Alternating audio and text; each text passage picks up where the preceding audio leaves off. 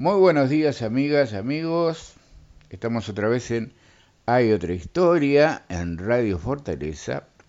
Hoy tengo el gusto de recibir en el programa un amigo de muchísimos años, colega, comunicador, ingeniero de sonido, muchas cosas de las que vamos a hablar ahora. Buen día, ¿cómo estás? Marcos Molina. ¿Cómo te va, Juanjo? Qué placer estar charlando contigo, esta vez este, en el programa, para contar alguna historia. Pero bueno, eh, cotidianamente estamos en comunicación, por suerte. La vida en algún momento nos cruzó eh, en Montevideo, no en Rocha, y, y hasta ahora mantenemos esta linda amistad y compañería. Escúchame, eh, e hicimos un programa que fue muy importante, ¿no? Bitácora de Radio Navegante hace unos años con Carlos Arrieta y ese programa fue realmente para mí muy importante, creo que para todos. Y hicimos un aporte a la gente también, así que es bueno. Me, lo, me, lo, recuerda mucha gente, me lo recuerda mucha gente, eh, dimos como un punto de vista diferente eh, en esa hora de radio, con bitácora de radio, este, navegamos por, por, aguas interesantes. Este, y creo que, hicimos una por Eso fue hace poco, no, hace tanto tampoco. No. Eh, pero, pero sí, este, fue como, como que nos sacamos este, las ganas de, de hacer un trabajo periodístico en conjunto. Claro, y eso estuvo muy bien. Bueno, cuéntame, Marcos, a ver, yo te recuerdo de, de CX30 integrando el equipo de Néstor Moreno, que va a ser muy bueno que nos cuentes, nos recuerdes lo que significó Néstor Moreno y todo su equipo en CX30. Eh, era una radio que no estaba transmitiendo fútbol y empezó a transmitir ahí. Y ahí apareciste tú, apareció Miguel Nogueira, apareció Aldo Lema, hoy economista reconocido internacionalmente, Fernando Smith, tanta gente que después eh, fue llevando adelante sus carreras en sus distintos lados. Cuéntame cómo fue tu primer acercamiento ahí. Eh, ah, bueno, el primer acercamiento a la radio que fue la primera pasión fue en Rocha, en Radio Fortaleza, eh, en, la radio donde estamos, en la radio donde estamos saliendo ahora. Estos micrófonos. este, en estos micrófonos. Ahí se arma un equipo deportivo, eh, deportivo encabezado por Néstor Moreno, por el querido Silvio Cardoso y mi padre, los tres con distintos perfiles. Eh, y a ese equipo deportivo que integraron el Tito Rusi, en, Cabeza Ibáñez, bueno, un montón de gente, me voy a olvidar de muchos. Este, eh, a ese equipo me integro yo siendo muy, muy niño, yo creo que tendría 14 años. Y, y, mi padre me invita a participar porque me veía con inquietud y, pensó que lo mejor para, era cubrir alguna cancha chica, viste, tipo como periodista, y a la, a la segunda emisión deportiva le dije, esto no es para mí, a mí me gusta lo que hacen ahí en la radio, que era tocar perillas. Y me dice, tú estás loco, vas a estar encerrado, los sábados y domingos van a estar encerrados horas haciendo operador. Digo, no, pero es lo que a mí me gusta. Yo ya tenía un vínculo con, un grupo de amigos, yo tenía un vínculo eh, con, la, con una discoteca que pasábamos música, que era era una trampa de aquellos años para nosotros a todos los cumpleaños 15, ¿verdad? Eh, Esa era la verdad. Y este y en ese, en ese grupo, en esa discoteca, este, entre los siete socios que éramos, imagínate, no, no era un mango, era, era por nada más que venir a los cumpleaños. Entre otros participaba Pedrito Vaz, el querido Pedro Vaz, el hijo de Alberto, hoy fallecido, este, canciller en algún momento de la República. Bueno, éramos uno de los tantos que participábamos en esa discoteca. De ahí surge mi pasión por las perillas. Y en determinado momento, después de hacer muchos años en, Radio Fortaleza, en la parte deportiva de operador, eh, me voy a Montevideo a estudiar periodismo a la UTU eh, y, entro eh, en una radio, en CX10 Continente, no sé si se acuerdan. Mm, claro que sí. De, de Pinto. Eh, trabajo creo que algo así como dos años ahí. Eh, en esa radio conocí a, gente eh, que, tuvo mucho peso en el dial en algún momento, como Eduardo J. Corso, con su diario del campo. A Gerard Pinto, por supuesto, y a gente que tuvo una trayectoria en, trayectoria en el dial. trabajo dos años y luego, enseguida de la clausura de CX30 la radio, la, la, la, huelga de hambre de Germán, no sé si tú estabas ya. Estaba, yo ingreso casi, sí, yo ingreso casi enseguida a la radio, a, CX30 la radio en el Palacio Salvo, enseguida a la clausura, a hacer suplencias de operador. Los días suplentes de Liliana Arce, de, de Paulito Dali y de Marcelo Díaz, mis tres compañeros de operadores en aquel momento, yo cubro los días libres. Comienzo a cubrir los días libres y la radio no transmitía en ese momento de noche, de madrugada, cerraba a la una de la mañana. Hasta que, creo que dos meses después de mi ingreso, de ya hacer la suplencia de los, compañeros que se tomaban el día libre, ingresa a la radio, pide pase, fue el pase del año, el querido Omar Gutiérrez a hacer el programa El Búho. Sí, sí, señor. El Búho. exacto. Entonces yo ahí comienzo a tener un turno entero operador de 10 de la mañana, no me acuerdo si era de 10 así de 10 de la noche, perdón, a 5 de la mañana. Entonces, agarraba un pedacito del programa de Jorge Daniel Díaz para abrir la noche y empezaba Omar Gutiérrez con el búho. Entonces tuve, así tuve un montón de tiempo con, con Omar operador, yo operador de Omar, y con Jorge Daniel Díaz, que si no me equivoco hasta el día de hoy el para abrir la noche existe, o sea, este, un programa de una trayectoria impresionante en otros radios, pero... Ahora la tiene en su radio online, que se llama La Zurda, su propia radio online. Exacto. Bueno, ahí comencé con ese turno y después fui variando el turno eh, en otros horarios. Estuve, en un momento entraba a las 5 de la mañana y ahí tenía Agrovisión Nacional, otro programa emblemático de la 30 vinculado al campo. Eh, Enseguida la Agrovisión Nacional estuvo, tuve un tiempo con Emiliano Cotelo y el Flaco La Rosa, haciendo el programa de la mañana. Bueno, y, ni que hablar, ¿no? Los programas emblemáticos de la 30, como el, Diario 30 de Germán Araujo, el análisis económico de Daniel Astori y el informativo Bayer, una institución en la que en la cual tú durante mucho tiempo estuviste la redacción de, de las noticias, ¿no? Yo trabajaba en la 30, e, eso fue como dos, tres años quizás en un momento viene la nueva dirección de la radio y me preguntan si yo conocía a Néstor Moreno. Este, Alberto Grillo me, le dijo, sí, sí, trabajé muchos años con él en Radio Fortaleza, un, gran profesional, un compañero bárbaro trabajo. Bueno, este, porque ahí me cuenta que tenían la idea de transmitir fútbol, algo que rompía esquemas en la, en la 30, ¿recuerden? Sí, Era muy difícil. Este, generó mucha polémica Este, eh, bueno, eh, a los días viene Néstor a hablar conmigo, ya tenía casi que el arreglo hecho, este, y comenzamos a, aportar ideas a esa transmisión y la primera idea que Néstor, Néstor tenía una idea de transmisión deportiva muy especial, y me pregunta, dice, Marcos, ¿qué te parece si traemos al Flaco Pozzi? Yo tenía ya una muy buena relación con el Flaco Pozzi que venía de la época cuando yo trabajaba en Rocha, para mí era mi maestro, mi ídolo, era la persona que yo admiraba como operador de radio y la, la vida me hizo que me, increíblemente que nos juntáramos y trabajáramos años juntos, años. Mundial de Italia, eh, transmisiones de todo tipo, este, con el Flaco Pozzi, con Néstor Moreno, con Cacho Barizón y también, bueno, con, tú, tú nombraste a varios ahí, yo te diría Luis Custodio, eh, no Luis Custodio, este, claro.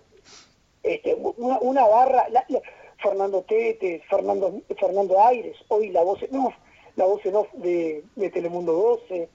E, era como la selección uruguaya este, e, en un montón de aspectos. Ya en la 30 era la selección uruguaya de radio para mí. Mm.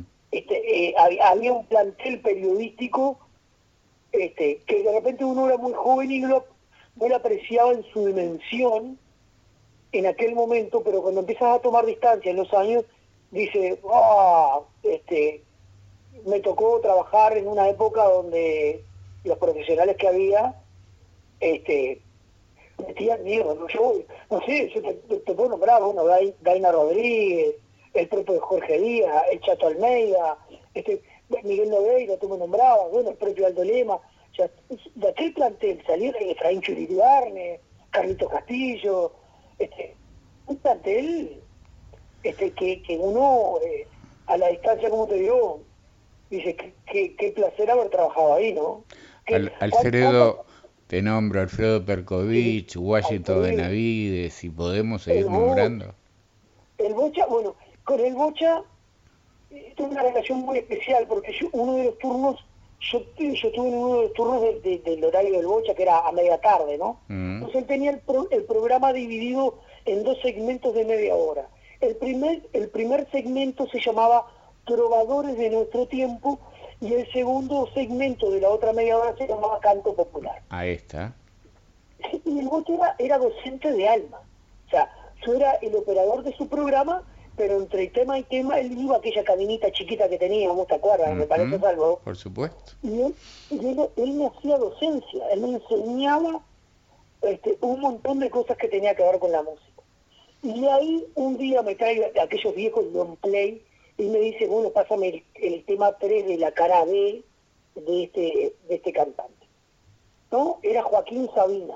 Pero no el Joaquín, no era el Joaquín Sabina que conocimos todos, era un incipiente cantante español que vivía en Inglaterra y que el disco lo había grabado en Inglaterra. Y el Bucha ya tenía absolutamente toda la información y, creo que sabía absolutamente todo de Sabina. Y como ese ejemplo te puedo dar de Locha mil. Este, eh, y después, bueno, eh, era un lugar, eh, era, un lugar, un, lugar emblemático por la radio, pasaron todos los dirigentes políticos que estaban en contra de la dictadura, pasaron todos los cantantes sabidos y por haber nacionales e internacionales que venían a cantar a favor de la democracia en Uruguay, entonces ahí tuvimos el placer de conocer a, gente muy reconocida, ¿no? Desde Serrat, desde Serrat, a Pablo Milanesa, bueno, yo creo que todos, no sé, este, uno lo uno lo aprecia como te decía mucho más a, cuando va pasando el tiempo. Pero eh, a ver pues periodísticamente y técnicamente uno se formó ahí porque los compañeros que había, desde el punto de vista periodístico, desde el punto de vista técnico, le enseñaron todo. O uno iba con una base importante del interior, pero ahí teníamos un plantel en el informativo que era, yo no sé cuánta gente trabajaba en el informativo, Juanjo, pero eran entre la, entre la mañana, el mediodía y la, noche eran fácil 18 20 personas. Para el informativo Bayer, que era el central, eran no menos de 10 personas.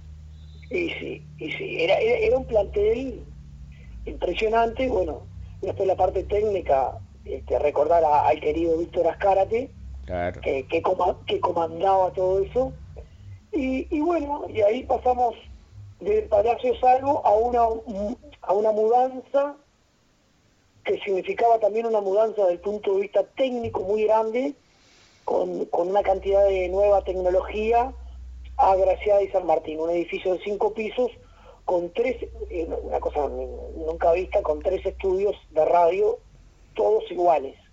Este, y bueno, ahí, ahí, ahí fue, ahí bueno, nos tocó después a todos, así también el, el despido durante unos años más adelante, este, y pero vivir cosas impresionantes, El Mundial antes, de Italia fue... Antes volvimos, al, hubo un tiempo que se volvió al Palacio Salvo, Sí, sí, sí. Se volvió al Palacio Salvo y bueno, ahí llegó el final. Después llegó el final. Exacto, el final fue el Palacio Salvo, sí. Quiero, quiero recordar a algunos compañeros, tú me ayudas, pero este, quiero recordar a, la querida Graciela Posamay. Por supuesto. A, Lucy Longano. Por supuesto. Bornasiuk. Este, a, a, Guillermo Bornasiuk, qué voz impresionante, ¿no? Sí, señor. Este, era la, voz de la, era la voz de la radio, la característica de la radio.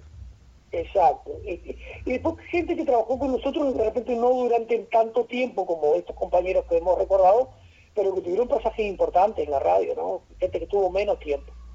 Con respecto al tema del fútbol en la 30, para mí, experiencia, pero principalmente por lo que decía Jorge Pozzi, ¿no? que trabajó con Víctor Hugo muchos años. Yo creo que junto con el plantel aquel que había armado Víctor Hugo en Oriental, eh, la experiencia de CX30 en la radio, en una radio que no tenía tradición de transmisiones de fútbol, fue revolucionaria, absolutamente revolucionaria, con un estilo totalmente diferente.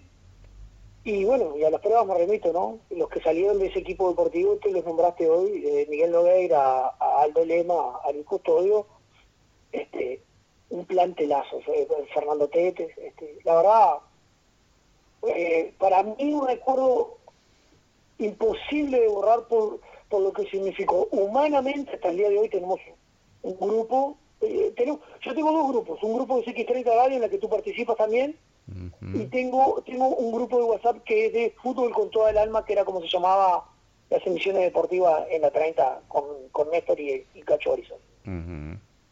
Sí, bárbaro, es bueno recordar todo eso. Y cuéntame, después que eh, nos tuvimos que ir de CX30, porque nos, nos despidieron, eh, no nos pagaron despido, en fin, es toda una historia aparte, pero eh, después, eh, en mi caso, yo tuve un año desocupado hasta que después volví a Rocha, ahí fue cuando volví a Rocha.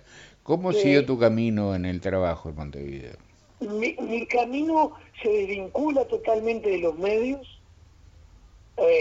creo que hubo una experiencia del fútbol, del equipo deportivo, una experiencia creo que en Radio Mundo, no me acuerdo si era Radio Mundo en aquel momento, en el X32, que no duró mucho tiempo, por un tema financiero más bien, y yo me vinculo a una empresa de productos químicos, me quedo encargado de una empresa de productos químicos, encargado de la parte de depósito de una de productos químicos, no tiene nada que ver con lo que se hacía, era un nombre de medio.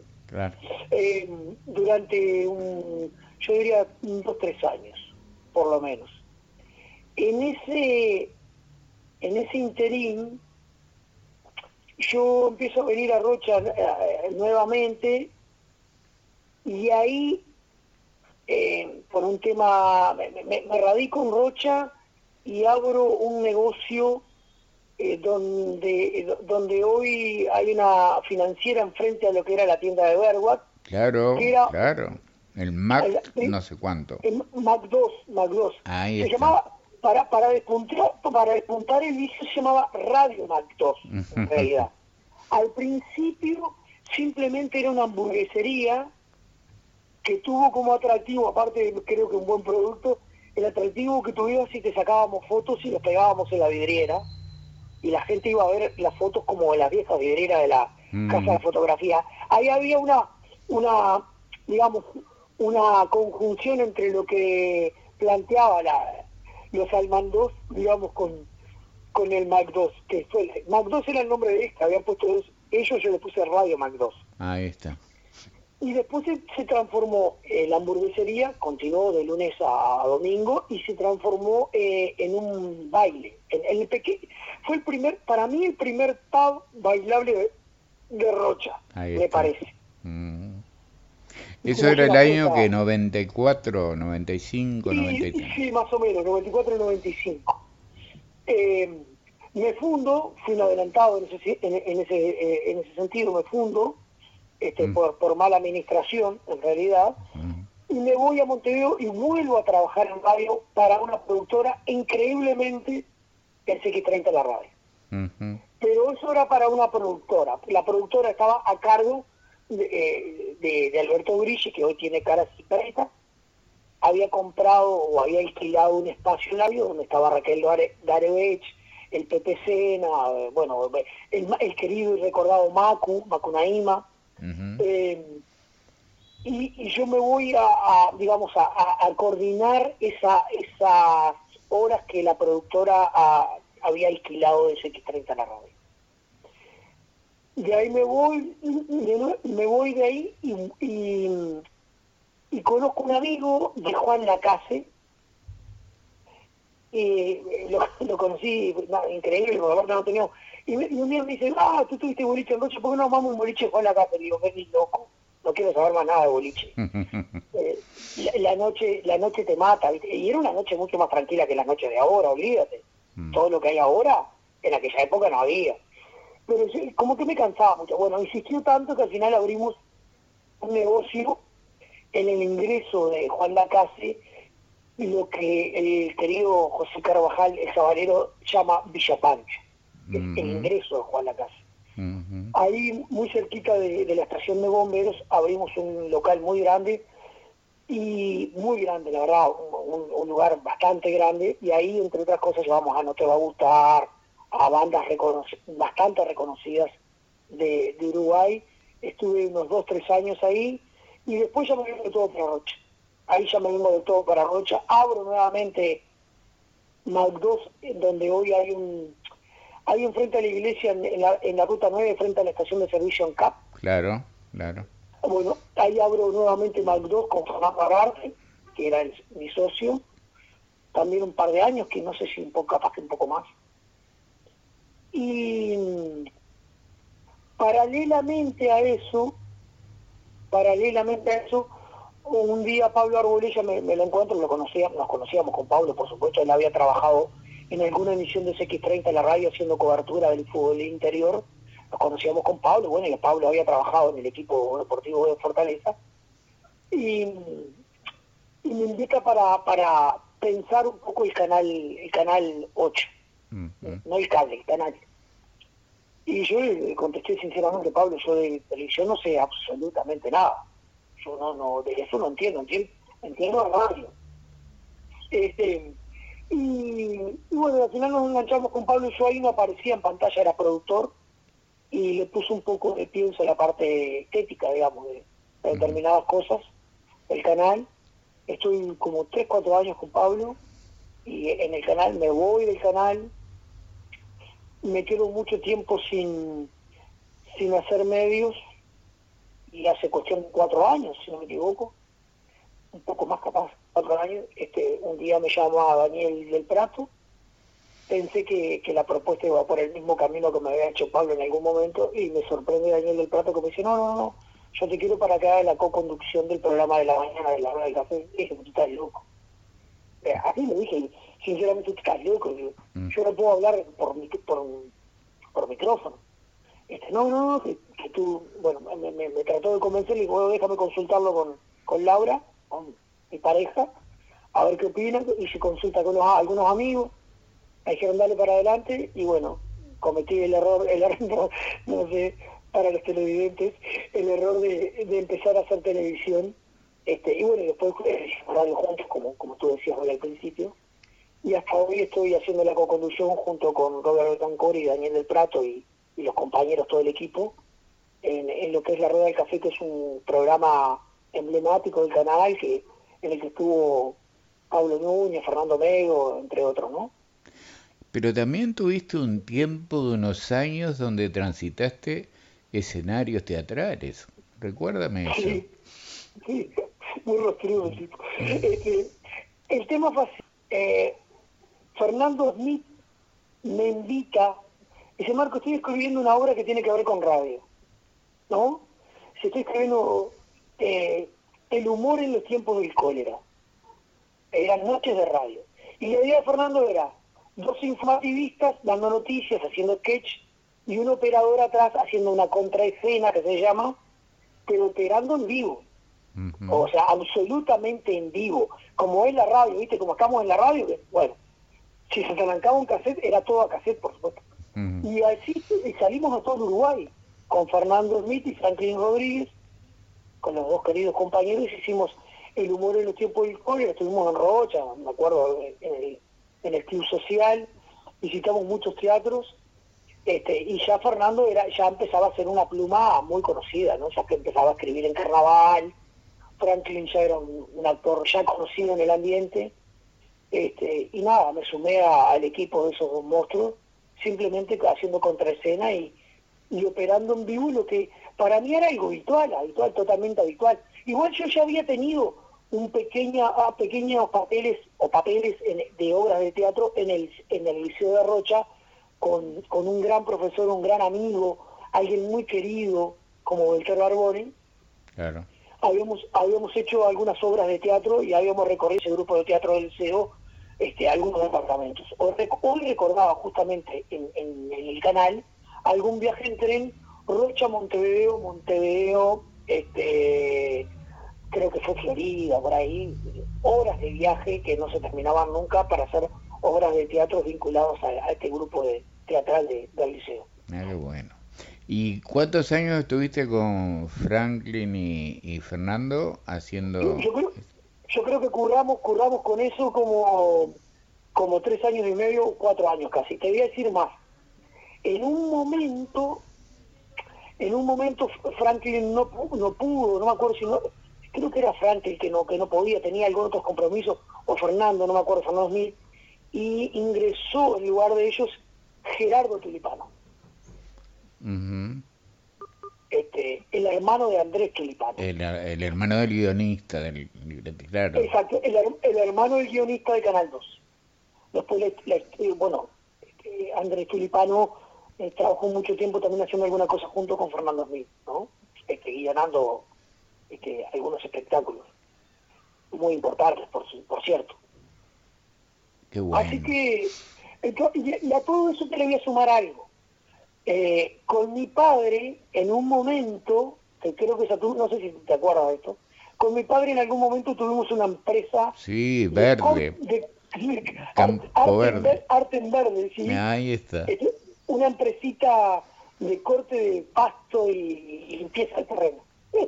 Sí, me acuerdo perfectamente, me acuerdo perfectamente. Sí. Bueno, y, a eso suma ahora, hace muy poco, también un emprendimiento gastronómico en La Paloma. Es verdad. Sí. estuve en, un momento con, la madre de mis dos hijos, estuvimos a cargo de Club Pedrera. Así que conmigo ha pasado por, por varias actividades. Un busca, un busca vida. Bueno, ahí coincidimos plenamente, pues yo también, yo siempre digo, yo me he reciclado y reinventado cuatro o cinco veces en mi vida. Totalmente. De, quedar en cero y empezar de cero en otra cosa y después, bueno, yo tuve la suerte, gracias a, siempre lo digo, Antonio Sánchez, Adrián Sánchez y Eduardo González, que me hicieron un lugar en Fortaleza cuando yo tuve que cerrar el cibercafé en el 2010 y ese fue el regreso mío a la radio. Seguro, seguro. Eh, viste que es un amor, eh, la radio es un amor al que uno siempre vuelve. Es así. Eh, tiene un magnetismo la radio que para mí, ¿no? Tiene un magnetismo que es difícil de, explicar. La, la televisión te perdona mucho menos los errores tienes que darlo todo mucho más digerido, no, no, no, no impulsa la imaginación y la radio tiene esa magia, ¿no? Esa magia impresionante. Yo creo que por algo la radio sigue existiendo a pesar de todos los cambios tecnológicos y todas las plataformas habidas y por haber. Ahora, hablando justamente de las plataformas y los cambios tecnológicos, ¿no? ¿Cómo ha cambiado todo? Porque hay cosas maravillosas que te estén escuchando eh, este programa, si está, va a estar saliendo al aire online y pueden estarlo escuchando en Japón. Y es así, hoy con las aplicaciones y todo eso. También pasa que ya eh, la gente no se sienta a escuchar el programa como antes, ¿no? La gente lo escucha o en diferido, o lo escucha en el celular, o lo escucha por ahí, pero aquello de que era como un rito de sentarme, prendo la radio para escuchar tal programa, no existe más. Y eso ha llevado también a dificultades muy grandes en los medios de comunicación, porque también la publicidad es un tema que, bueno, si la gente lo mira por otro lado, eh, la publicidad o lo escucha en diferido, eh, y por la situación de crisis, los empresarios publicitan menos, entonces eh, este mundo nuevo, me gustaría tener una, una especie de reflexión tuya, porque pasa con la radio, con la televisión, con los diarios, con los diarios de papel que ya no existen, eh, y, y, y, lo, y, las empresas se ven eh, desesperadas tratando de ser suscriptores para, para las lecturas online. Bueno, pero todo eso crea, crea mucha inseguridad también en los trabajadores, ¿no? Eh, eh, bueno, eso, eso ni que hablar, ¿no? hoy estamos, estamos hablando de esto, me estoy, estoy recordando, bueno, estoy recordando muchas radios que han, han, ido cerrando, este, porque la torta se está repartiendo en, distintas en distintos medios. Eh, y aparte da la sensación, esto es una sensación, que son demasiadas radios para la cantidad de habitantes que tenemos. Pero bueno, otros podrían decir, no, no, más radios, más radios. Lo que pasa es que al final terminan no siendo sustentables. Ese es el problema. Eh, y por otro lado, hoy tienes, como dices tú, tienes distintas plataformas que te permiten hacer o podcast o ya inclusive salir de tu casa con, con video y hacer tipo podcast de, que eran de audio, ahora ya también con video simplemente sentado en un escritorio. Entonces, ahora se empieza a convertir en, importante eh, lo que dices y cómo lo dices. Y, como dices tú, aquel rito de estar sentado y tener tiempo para poder escuchar tranquilamente, lamentablemente en, en muchos aspectos se ha perdido y todo parece que tiene que ser demasiado breve. Y cuando y ahí tú te tienes que agudizar el ingenio para ser breve, pero decir las cosas. O, no sé, decir, mira, esto no se puede decir en tres minutos. ¿Entiendes? Eh, eh, pasan esas cosas. No podemos charlar todo esto en tres minutos. Porque te quedan un montón de cosas colgadas. Eh, no sé en qué termina todo este cambio tecnológico. Lo que sí sé que uno debe de intentar comunicar hoy yo siempre te lo he dicho, siempre hace mucho tiempo que vengo pensando este día, te estoy hablando hace ya 6, 7 años por lo menos, comunicación, en, por lo menos en los medios grandes, debe ser de 360 grados, debe ser tratar de abarcar todas las plataformas para poder llegar cuando porque los públicos son diferentes, no es lo mismo un público de Instagram que un público de Facebook, un público de Twitter o que un público de podcast, por ejemplo, o que un público de YouTube este con, programas casi que de televisión. Claro. Que no salen por, que no salen por la televisión este, tradicional. Entonces, eh, si bien todavía los medios tradicionales siguen pesando muchísimo, no me cabe duda de eso, este, tanto en la televisión como en la radio, da la sensación que lo que más daño se ha sentido es eh, en el tema de la prensa escrita. Y a las pruebas me remito, yo no sé cuánto tiraje están teniendo los diarios capitalinos. Este, tiraje de papel me refiero. ¿Eh? Hoy casi todas las, sus, noticias están en los portales de ellos, ¿no? Claro, eh, debe ser, no, no tengo datos, se puede averiguar, pero debe ser algo testimonial prácticamente ah. la, impresión que hagan, porque la gente no compra diarios de papel. O sea, lamentablemente. y trasladándole a la radio, Juanjo, yo te diría, antes tú necesitabas operadores de radio, hoy las radios están casi todas automatizadas. Exacto, sí, eso, eso te quería preguntar también. Eh, a mí me, me, han contado, hay radios en Montevideo que ponle a, las 2 de la tarde, entra a funcionar todo por computadora hasta el otro día y hay dos o tres programas en vivo durante el día y lo demás está todo a través de la computadora, música, grabaciones. Entonces también ahí es un problema de fuentes de trabajo y de calidad, ¿no? exacto, exacto. Y, es tanto, es tanto el menú, o sea, es tanta la oferta que bueno, que la gente se va de acá para allí y va y viene, pero... pero... Bueno, e, eso pasó, ¿no? Perdimos calidad en los medios, desde mi punto de vista se pierde calidad en los medios porque los periodistas se dispersaron. Ah. Eh, al, al, haber tanto medio, en el medio radial, eh, tú tenías, eh, vamos, yo era chico, pero vamos a poner, El Pescador, Carve, este, Monte Carlo, eh, Sarandí y, dos radios más. Hoy tienes todas las radios AM que tenías antes, más todas las radios FM con formato AM. Porque aparte las, las FM pasaron, desde la primera radio FM que fue del Plata, a, las últimas cambiaron su formato de radios musicales a radios... Exacto, exacto. Exacto. Entonces hubo una dispersión de periodistas y eso lo que hizo fue bajar calidad. Y si a eso le sumas que tú, y lo sabes bien, Juanjo, para poder sobrevivir como periodista en el interior hay que hablar, yo creo que en Montevideo también ahora, ¿eh? tú tienes que ser periodista, aparte vendedor y cobrador. Sí, productor de, de noticias, vendedor de noticias, redactor de noticias y además conducir un programa, todo eso eh, juntos. Eh, entonces tú sabes bien, Juanjo, que eso va en desmedro de las horas que tiene que tener un periodista para estudiar los temas.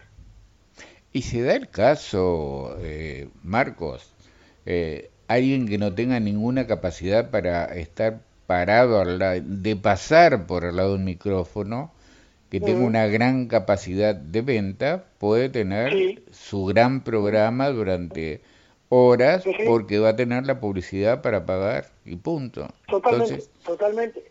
E, eso fue una cosa que pasó antes en la radio, para, para, para aquellos que nos van a estar escuchando, que no saben cómo eran los mecanismos, antes normalmente en la radio, principalmente en Montevideo, tenían departamento de venta. gente que se dedicaba nada más que a vender la radio. Los periodistas eran, los eran técnicos. Claro, claro, claro. Cuéntame eh, ya, Marcos, que nos quedan unos minutos, ¿cómo estás viendo el país? Porque tú estás eh, así, por, por vocación, estás permanentemente informándote, hemos descubierto, charlando, que buscamos fuentes, eh, hemos encontrado fuentes, las mismas fuentes para informarnos de lo que pasa en Chile, por ejemplo. Entonces, eh, eres muy eh, atento a lo que está pasando. ¿Cómo estás viendo en unos minutos? Déjame, decirte, déjame decirte, déjame cortarte y decirte que te mando un saludo, que creo que tienes una comunicación prevista con él. Este, el querido compañero y amigo Hugo Machín, que está en Colombia, ah, porque, porque lo invité para charlar un poco de, esa, de, bueno, de, este cambio de gobierno en, el país este, colombiano, en el país cafetero, este, y hoy charlé con él, también hablé con el querido Hugo Carro, que está en Ecuador, otro lugar que está bastante convulsionado en este momento. Entonces, bueno, tenemos eso, nos gusta mucho la política internacional, tanto a ti y tenemos amigos en común que, que estamos molestando continuamente a Carlitos Castillo, que le llamamos, Carlitos conoces a alguien en México, conoces a alguien en tal lado, y, le estamos mangueando teléfonos continuamente. A los dos, a, todos los que tu nombre los he ido entrevistando, y a Hugo Machina hace eh, menos de una semana, cuatro o cinco días, que me hizo un, un, informe completo de allá de, de, la, de la elección, claro. claro. Hugo Machín, que entre otras cosas, aparte de ser un periodista reconocido a nivel de Latinoamérica, ha tenido últimamente entrevistas, por ejemplo, lo han llamado de CNN, por ejemplo. por ejemplo. Para que tenga una idea el nivel de Hugo, bueno, que no me extraña, pero por otro, por otro lado, ¿no? Supimos compartir una etapa en la que tú también estabas, Juanjo, donde Hugo Machín, si yo no, no recuerdo mal, fue vicepresidente de la Asociación de la Prensa del Uruguay. Claro, claro que sí. compartimos, compartimos esa época cómo veo el país y, lo, veo lo veo y que todo nos cuesta más caro cuando vamos al supermercado eh, que, me asusta cuando no veo transparencia por todos lados y que cuando y que y que me me, me, me, enojo bastante cuando no cuando la política no encuentra coincidencias y está remarcando continuamente la discrepancia y, no, no, no, se busca coincidencias marcando la discrepancia y los puntos de vista ideológicos que tienen que tener cada partido. Me preocupa eso. Pero además se ha perdido... Hemos, retrocedido el nivel, el nivel parlamentario, el nivel, de mi punto de vista, el nivel parlamentario ha bajado y hay un submundo que es ese submundo Twitter, este, se, ha hecho un parlamentarismo desde el, desde el Twitter que me parece lamentable, este, hay que levantar el nivel y dar la impresión que en este periodo...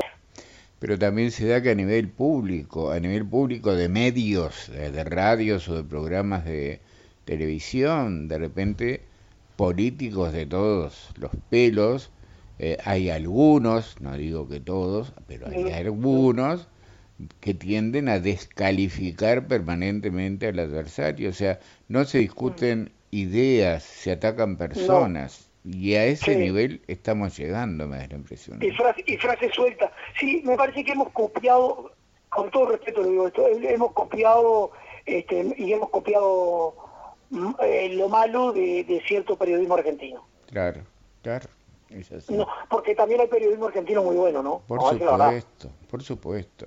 Sí, pero se va dando cada vez más eso de eh, el show que es la Argentina, ¿no? El, el, show, la noticia como un show donde el que grite o el que pelee o el que esto, eh, bueno, eso da rating lamentablemente, bueno, pero acá yo pienso que es un problema de caída de nivel en todos los sentidos, de los políticos, de algunos periodistas, de algunos medios. Esa es la impresión que yo tengo. ¿no? Sí, sí, sí, coincido, coincido con eso. Este, y, y lo otro es que, más allá de todo eso, veo en general una crisis global grande. Una, no, no, una crisis, Europa no está pasando por un, buen momento, se diría que está pasando por un muy mal momento, y bueno, la expectativa que hay eh, de, de este, entre comillas, regreso de la izquierda en América Latina, ¿no?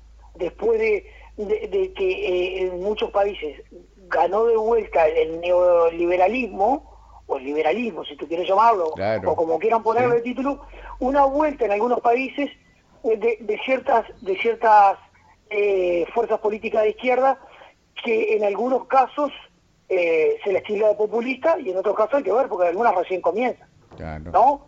Tanto lo de Boris en Chile, con, con la constituyente de por medio, como lo de Gustavo Petro en Colombia, eh, bueno, lo de Gustavo Petro todavía aún más, más difícil porque nunca la izquierda había ganado absolutamente más que una alcaldía o dos en Colombia. Entonces, hay que ver qué es lo que pasa en Brasil, hay que ver lo que pasa en la próxima elección en Uruguay, y este, hay que ver, y hay que ver si, aún siendo un país eh, con, con un gobierno de centro izquierda o de izquierda, puede dialogar con otro que sea de centro, centro derecha o de derecha. Este, hay cosas que tendrían que ser en común y, no tanto tirarse piedras de un lado para el otro, me parece a mí, a esta altura del partido, este, me parece que hacen mucho para, para la galería, ¿no? Muchas declaraciones para la galería. Eh, Marcos, ha sido un gusto, un gustazo tener esta charla al aire, acá en Hay Otra Historia. Así que, eh, bueno, vamos a ir en contacto siempre, como, como lo hacemos asiduamente, asiduamente. Y te mando un abrazo y suerte con la rueda. Dale, dale, Juanjo, muchísimas gracias. Un placer estar charlando contigo. Este, y como siempre, tú sabes, a las órdenes. Siempre estoy para, para apoyarte en todo lo que lo que pueda, este, principalmente la parte técnica. que me has este, ayudado una vez que una grabación era prácticamente inaudible, te la mandé por mail y me la mandaste impecable para atrás. Eh, eh, siendo, siendo competidores de radio, digamos, ¿no? Esas cosas. Eh, bueno, te, mando un abrazo, sabes que te quiero mucho, un saludo en tu casa. Un abrazo este, grande. Y nada, estamos, estamos a las órdenes, ¿está? Arriba, arriba, un abrazo, Marcos. Gracias. Abrazo para ti, chau, chau, chau. Amigas, amigos, estuvo así hoy en Hay otra historia. Marcos Molina, periodista, comunicador, ingeniero de sonidos, operador, empezó como operador de radio acá en Fortaleza hace muchísimos años, ha tenido una trayectoria de, muchísimos años en Montevideo y en otros lugares y hoy conduce eh, la rueda, co-conduce la rueda del café en Navegante. Hasta mañana. Gracias.